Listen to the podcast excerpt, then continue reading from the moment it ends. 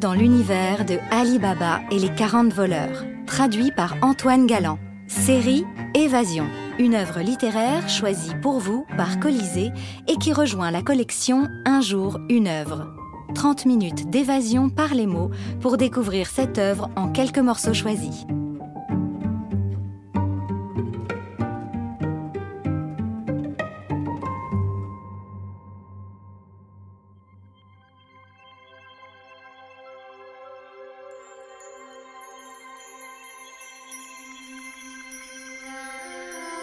Ali Baba et les 40 voleurs est un conte d'origine persane.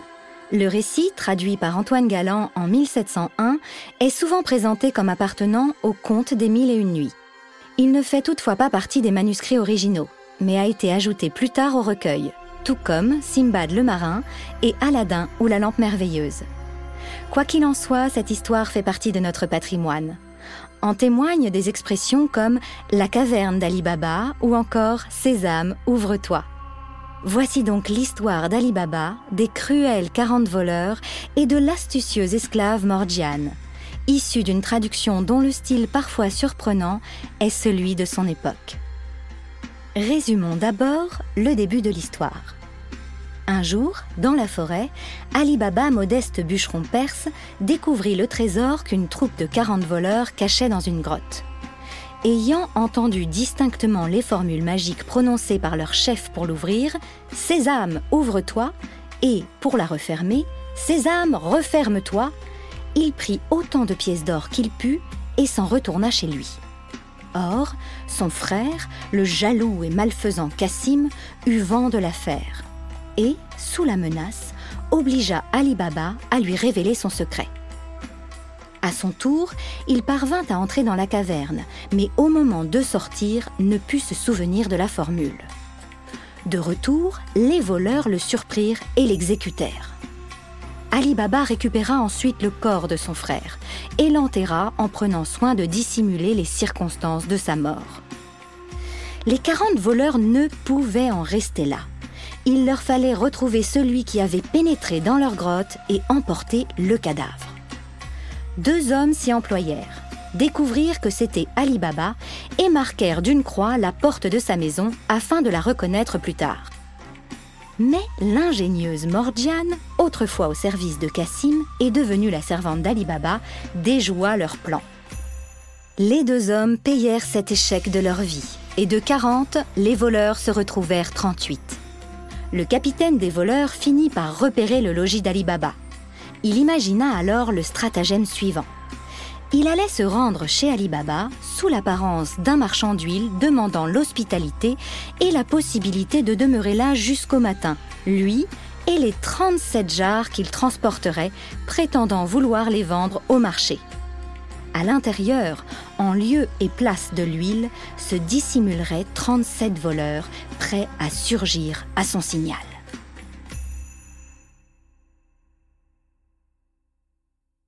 Il trouva Ali Baba à la porte qui prenait le frais après le souper. Il fit arrêter ses mulets et, en s'adressant à Ali Baba, Seigneur, dit-il, j'amène l'huile que vous voyez de bien loin pour la vendre demain au marché. Et à l'heure qu'il est, je ne sais où aller loger. Si cela ne vous incommode pas, faites-moi le plaisir de me recevoir chez vous pour y passer la nuit. Je vous en aurai obligation. Quoiqu'Ali Baba vu dans la forêt celui qui lui parlait et même entendu sa voix, comment eût-il pu le reconnaître pour le capitaine des quarante voleurs sous le déguisement d'un marchand d'huile? Vous êtes le bienvenu, lui dit-il. Entrez. Et en disant ces paroles, il lui fit place pour le laisser entrer avec ses mulets comme il le fit.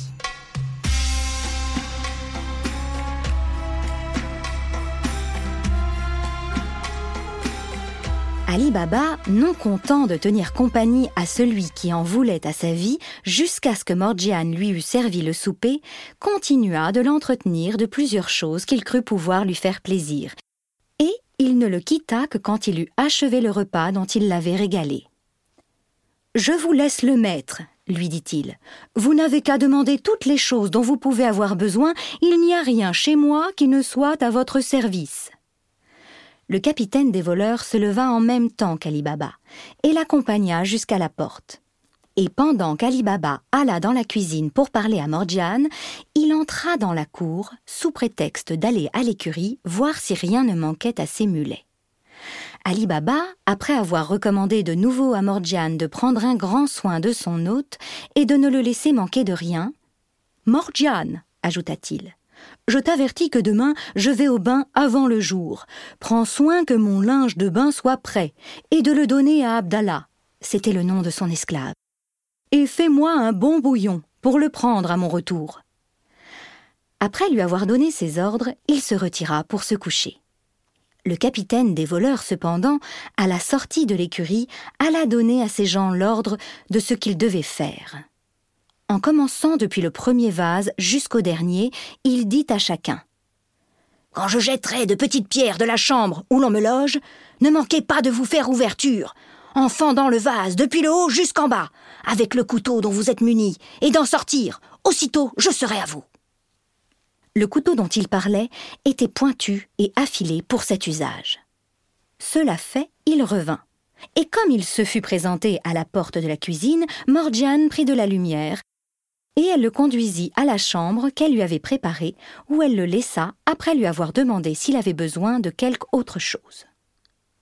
Pour ne pas donner de soupçons, il éteignit la lumière peu de temps après, et il se coucha tout habillé, prêt à se lever dès qu'il aurait fait son premier somme. Morgiane n'oublia pas les ordres d'Ali Baba. Elle prépare son linge de bain, elle en charge Abdallah qui n'était pas encore allé se coucher. Elle met le pot au feu pour le bouillon, et pendant qu'elle écume le pot, la lampe s'éteint. Il n'y avait plus d'huile dans la maison, et la chandelle y manquait aussi. Que faire? Elle a besoin cependant de voir clair pour écumer son pot. Elle en témoigne sa peine à Abdallah. Te voilà bien embarrassé, lui dit Abdallah. Va prendre de l'huile dans un des vases que voilà dans la cour. Morgiane remercia Abdallah de la vie. Et pendant qu'il va se coucher près de la chambre d'Ali Baba pour le suivre au bain, elle prend la cruche à l'huile et elle va dans la cour. Comme elle se fut approchée du premier vase qu'elle rencontra, le voleur qui était caché dedans demanda en parlant bas. Est-il temps Quoique le voleur eût parlé bas, Morgiane néanmoins fut frappé de la voix d'autant plus facilement que le capitaine des voleurs, dès qu'il eut déchargé ses mulets, avait ouvert non seulement ce vase, mais même tous les autres, pour donner de l'air à ces gens, qui d'ailleurs y étaient fort mal à leur aise, sans y être cependant privés de la facilité de respirer. Tout autre esclave que Morgiane, aussi surprise qu'elle le fût, en trouvant un homme dans un vase, au lieu d'y trouver de l'huile qu'elle cherchait, eût fait un vacarme capable de causer de grands malheurs. Mais Morgiane était au-dessus de ses semblables. Elle comprit en un instant l'importance de garder ce secret, le danger pressant où se trouvaient Ali Baba et sa famille, et où elle se trouvait elle-même, et la nécessité d'y apporter promptement le remède sans faire d'éclat. Par sa capacité, elle en pénétra d'abord les moyens. Elle rentra donc en elle-même dans le moment. Et sans faire paraître aucune émotion, en prenant la place du capitaine des voleurs, elle répondit à la demande et elle dit Pas encore, mais bientôt. Elle s'approcha du vase qui suivait, et la même demande lui fut faite, et ainsi de suite, jusqu'à ce qu'elle arrivât au dernier qui était plein d'huile. Et, à la même demande, elle donna la même réponse. Morgiane connut par là que son maître Ali Baba, qui avait cru ne donner à loger chez lui qu'à un marchand d'huile, y avait donné entrée à trente-huit voleurs, en y comprenant le faux marchand, leur capitaine. Elle remplit en diligence sa cruche d'huile qu'elle prit du dernier vase. Elle revint dans sa cuisine, où après avoir mis de l'huile dans la lampe et l'avoir rallumée, elle prend une grande chaudière. Elle retourne à la cour, où elle l'emplit de l'huile du vase. Elle la rapporte, la met sur le feu et met dessous force bois, parce que plus tôt l'huile bouillera, plus tôt elle aura exécuté ce qui doit contribuer au salut commun de la maison, qui ne demande pas de retardement. L'huile bout enfin. Elle prend la chaudière et elle va verser dans chaque vase assez d'huile toute bouillante, depuis le premier jusqu'au dernier, pour les étouffer et leur ôter la vie comme elle la leur ôta.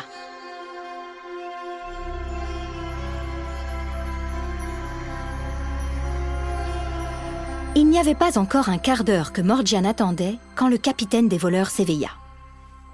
Il se lève, il regarde par la fenêtre qu'il ouvre, et comme il n'aperçoit aucune lumière et qu'il voit régner un grand repos et un profond silence dans la maison, il donne le signal en jetant de petites pierres, dont plusieurs tombèrent sur les vases, comme il n'en douta point par le son qui lui vint aux oreilles. Il prête l'oreille et n'entend ni n'aperçoit rien qui lui laisse connaître que ces gens se mettent en mouvement.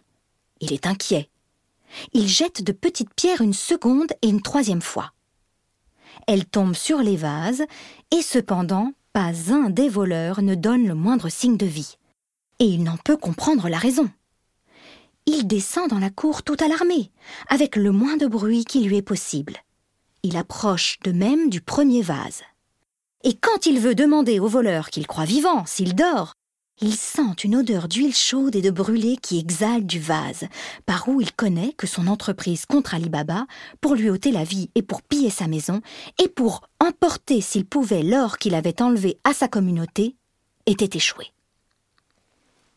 Il passe au vase suivant, et à tous les autres l'un après l'autre, et il trouve que ces gens avaient péri par le même sort et par la diminution de l'huile dans le vase qu'il avait apporté plein, il connut la manière dont on s'y était pris pour le priver du secours qu'il en attendait. Au désespoir d'avoir manqué son coup, il enfila la porte du jardin d'Ali Baba qui donnait dans la cour, et de jardin en jardin, en passant par-dessus les murs, il se sauva. Quand Morgiane n'entendit plus de bruit, et qu'elle ne vit pas revenir le capitaine des voleurs, après avoir attendu quelque temps, elle ne douta pas du parti qu'il avait pris plutôt que de chercher à se sauver par la porte de la maison qui était fermée à double tour. Satisfaite et dans une grande joie d'avoir si bien réussi à mettre toute la maison en sûreté, elle se coucha enfin et elle s'endormit.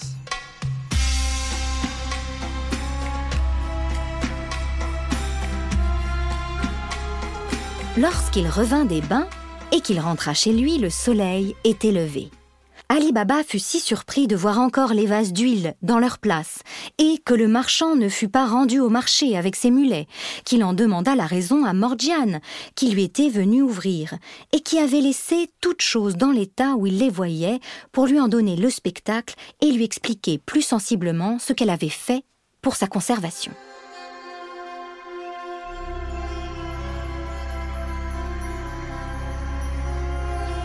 Pendant qu'Ali Baba se rendit dans sa chambre, Morgiane alla à la cuisine prendre le bouillon. Elle le lui apporta, et avant de le prendre, Ali Baba lui dit Commence toujours à satisfaire l'impatience où je suis, et raconte-moi une histoire si étrange avec toutes ces circonstances.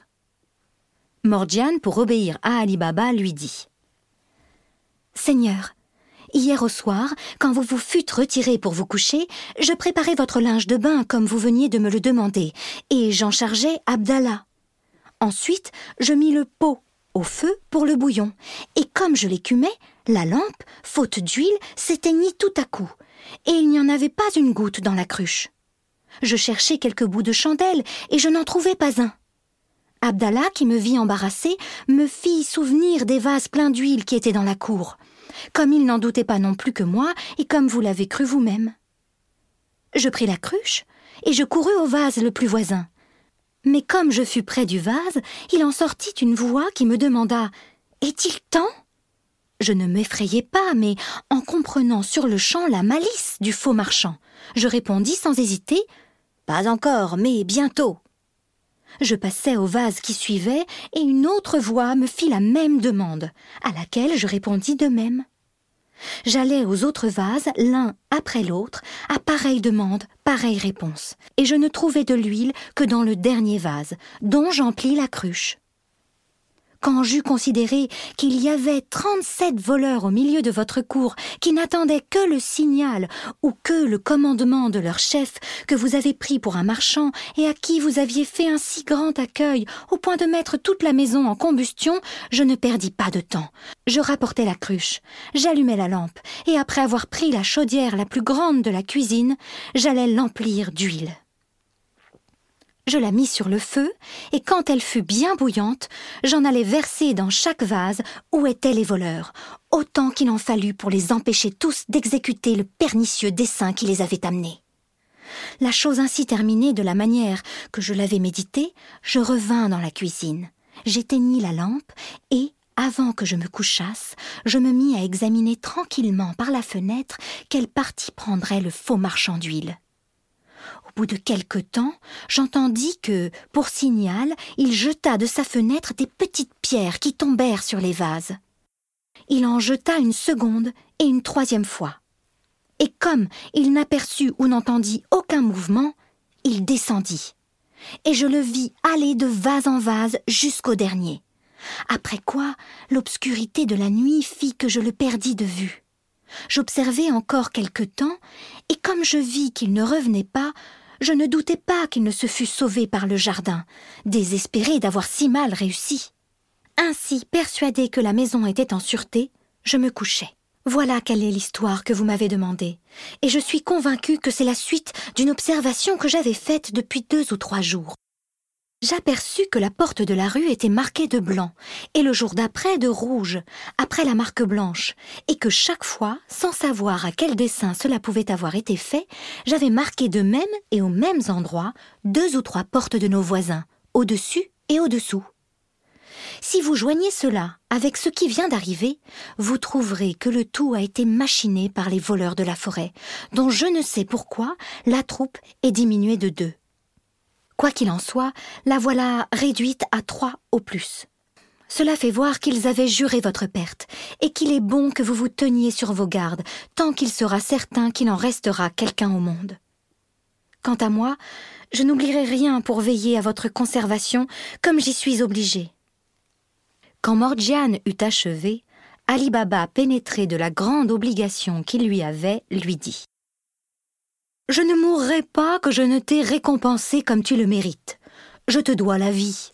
Et pour commencer à t'en donner une marque de reconnaissance, je te donne la liberté dès à présent, en attendant que j'y mette le comble de la manière que je me le propose. Je suis persuadé avec toi que les quarante voleurs m'ont dressé ces embûches. Dieu m'a délivré par ton moyen. J'espère qu'il continuera de me préserver de leur méchanceté, et qu'en achevant de la détourner de ma tête, il délivrera le monde de leur persécution et de leur engeance maudite. Ce que nous avons à faire, c'est d'enterrer incessamment les corps de cette peste du genre humain, avec un si grand secret que personne ne puisse rien soupçonner de leur destinée. Et c'est à quoi je vais travailler avec Abdallah.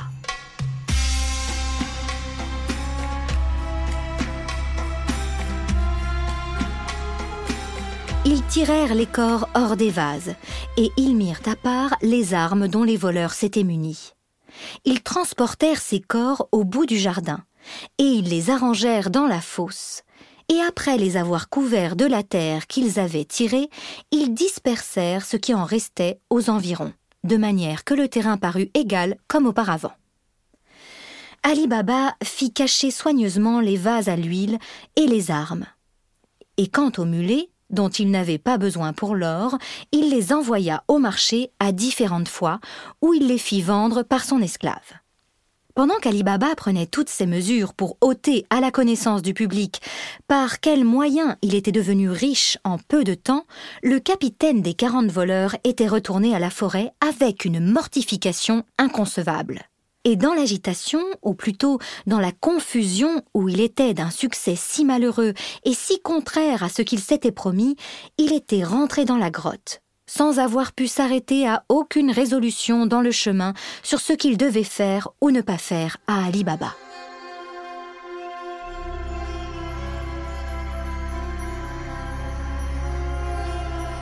Le lendemain, le capitaine des voleurs, éveillé de grand matin, comme il se l'était proposé, prit un habit fort propre, conformément au dessin qu'il avait médité, et il vint à la ville, où il prit un logement dans un khan.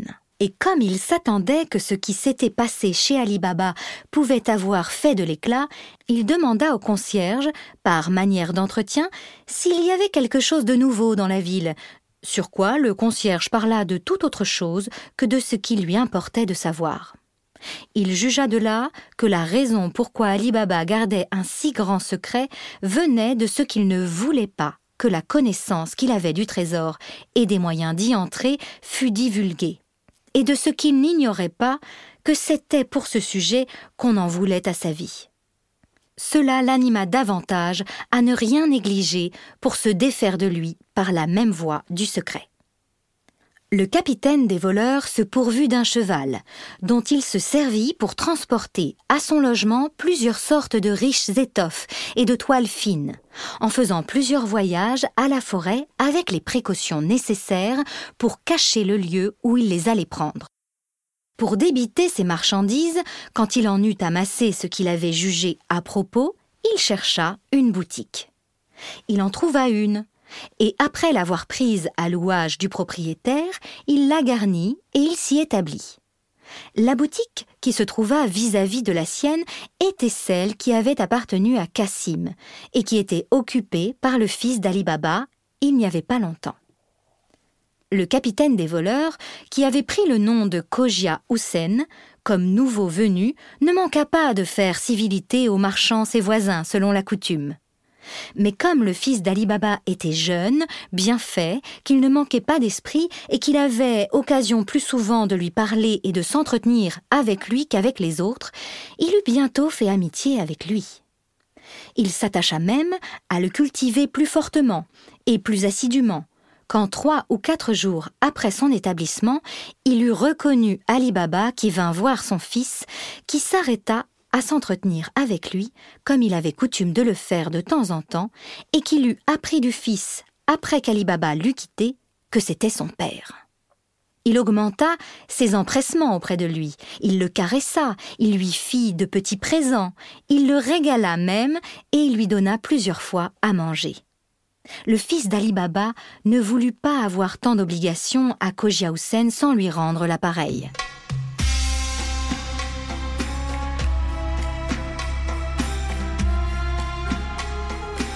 Le vendredi, le fils d'Ali Baba et Kojia Hussein se trouvèrent l'après-dîner au rendez-vous qu'ils s'étaient donné, et ils firent leur promenade. En revenant, comme le fils d'Ali Baba avait affecté de faire passer Kojia Hussein par la rue où demeurait son père, quand ils furent arrivés devant la porte de la maison, il l'arrêta et en frappant C'est, lui dit-il, la maison de mon père, lequel, sur le récit que je lui ai fait de l'amitié dont vous m'honorez, m'a chargé de lui procurer l'honneur de votre connaissance. Je vous prie d'ajouter ce plaisir à tous les autres dont je vous suis redevable. Quoique Kojia Hussein fût arrivé au but qu'il s'était proposé, qui était d'avoir entré chez Ali Baba et de lui ôter la vie sans hasarder la sienne, en ne faisant pas d'éclat, il ne laissa pas néanmoins de s'excuser et de faire semblant de prendre congé du fils. Mais comme l'esclave d'Ali Baba venait d'ouvrir, le fils le prit obligeamment par la main, et en entrant le premier, il le tira et le força en quelque manière d'entrer, comme malgré lui. Ali Baba reçut Kojia Hussein avec un visage ouvert et avec le bon accueil qu'il pouvait souhaiter. Il le remercia des bontés qu'il avait pour son fils. L'obligation qu'il vous en a et que je vous en ai moi-même, ajouta-t-il, est d'autant plus grande que c'est un jeune homme qui n'a pas encore l'usage du monde et que vous ne dédaignez pas de contribuer à le former. Hussein rendit compliment pour compliment à Ali Baba, en lui assurant que si son fils n'avait pas encore acquis l'expérience de certains vieillards, il avait un bon sens qui lui tenait lieu de l'expérience d'une infinité d'autres. Après un entretien de peu de durée sur d'autres sujets indifférents, Kojia Hussein voulut prendre congé. Ali Baba l'arrêta. Seigneur, dit-il, où voulez-vous aller? Je vous prie de me faire l'honneur de souper avec moi. Le repas que je veux vous donner est beaucoup au-dessous de ce que vous méritez, mais tel qu'il est, j'espère que vous l'agréerez d'aussi bon cœur que j'ai intention de vous le donner.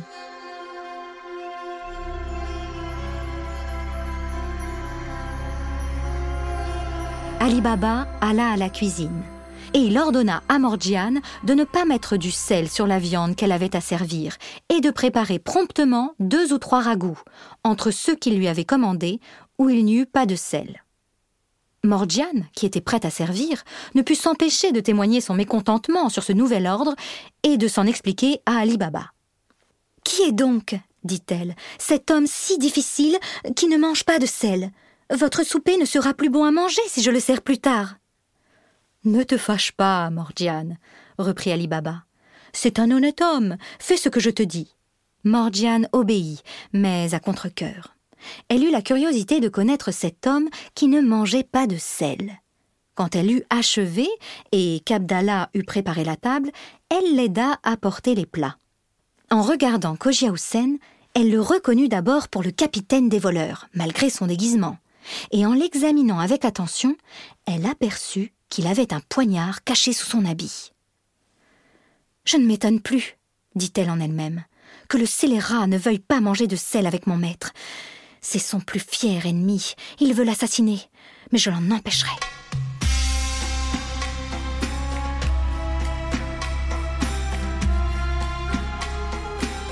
Au lieu de souper, Morgiane, qui avait pénétré dans l'intention du faux Kojiausen, ne lui donna pas le temps de venir à l'exécution de sa méchanceté. Elle s'habilla d'un habit de danseuse fort propre, prit une coiffure convenable et se ceignit d'une ceinture d'argent doré, où elle attacha un poignard dont la gaine et le manche étaient de même métal. Et avec cela, elle appliqua un fort beau masque sur son visage. Quand elle se fut déguisée de la sorte, elle dit à Abdallah Abdallah, prends ton tambour de basque et allons donner à l'hôte de notre maître et ami de son fils le divertissement que nous lui donnons quelquefois.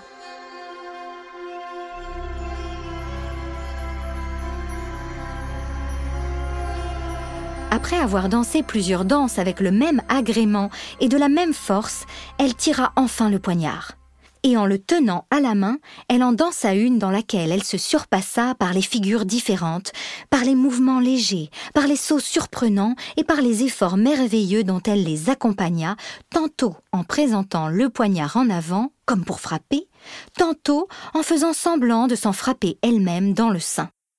Comme hors d'haleine enfin, elle arracha le tambour de basque des mains d'Abdallah de la main gauche, et en tenant le poignard de la droite, elle alla présenter le tambour de basque par le creux à Ali Baba. À l'imitation des danseurs et danseuses de profession qui en usent ainsi pour solliciter la libéralité de leurs spectateurs. Ali Baba jeta une pièce d'or dans le tambour de basque de Morgiane.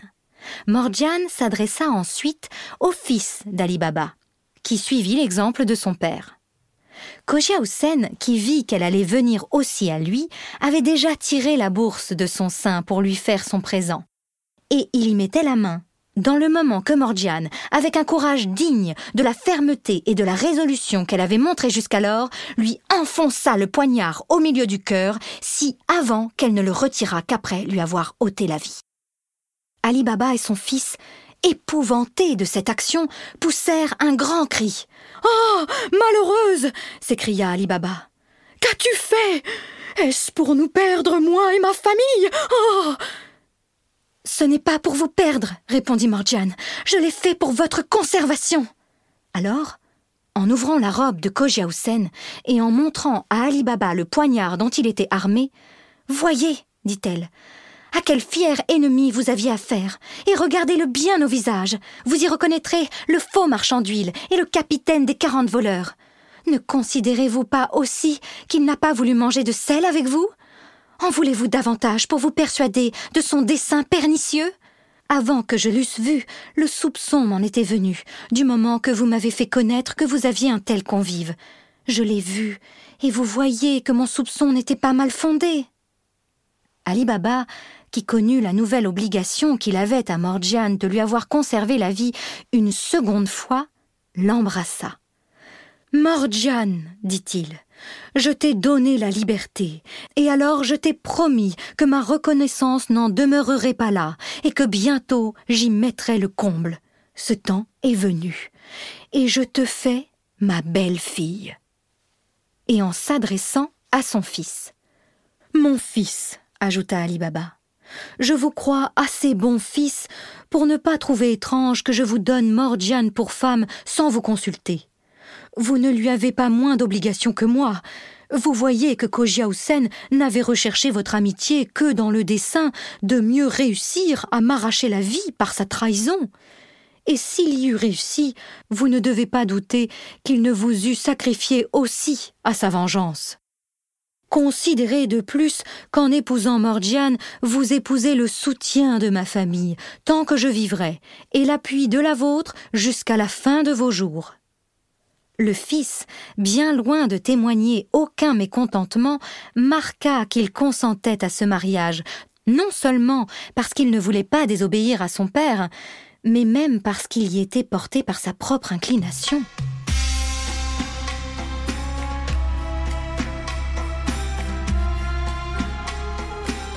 Après le mariage, Ali Baba, qui s'était abstenu de retourner à la grotte depuis qu'il en avait tiré et rapporté le corps de son frère Cassim sur un de ses trois ânes, avec l'or dont il les avait chargés, par la crainte d'y trouver les voleurs ou d'y être surpris, s'en abstint encore après la mort des trente-huit voleurs, en y comprenant leur capitaine, parce qu'il supposa que les deux autres, dont le destin ne lui était pas connu, étaient encore vivants. Mais au bout d'un an, comme il eut vu qu'il ne s'était fait aucune entreprise pour l'inquiéter, la curiosité le prit d'y faire un voyage, en prenant les précautions nécessaires pour sa sûreté. Il monta à cheval, et quand il fut arrivé près de la grotte, il prit un bon augure de ce qu'il n'aperçut aucun vestige ni d'hommes ni de chevaux. Il mit pied à terre, il attacha son cheval, et en se présentant devant la porte, il prononça ces paroles. Sésame, ouvre-toi qu'il n'avait pas oublié. La porte s'ouvrit. Il entra, et l'état où il trouva toute chose dans la grotte lui fit juger que personne n'y était entré depuis environ le temps que le faux Kojiaousen était venu lever boutique dans la ville, et ainsi que la troupe des quarante voleurs était entièrement dissipée et exterminée depuis ce temps-là. Il ne douta plus qu'il ne fût le seul au monde qui eût le secret de faire ouvrir la grotte, et que le trésor qu'elle enfermait était à sa disposition. Il s'était muni d'une valise, il la remplit d'autant d'or que son cheval en put porter, et il revint à la ville. Depuis ce temps-là, Ali Baba, son fils qu'il mena à la grotte et à qui il enseigna le secret pour y entrer, et après eux leur postérité, à laquelle ils firent passer le même secret, en profitant de leur fortune avec modération, vécurent dans une grande splendeur et honorés des premières dignités de la ville.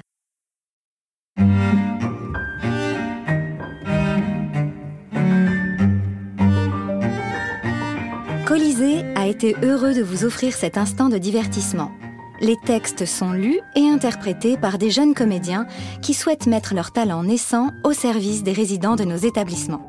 Une production Podcasters Media, conseiller littéraire Stéphane Daniel. Choix des extraits, Marc Daniel, lu par Jeanne Chartier. Musique originale, CDM Musique prise de son mixage, Badge Auditorium.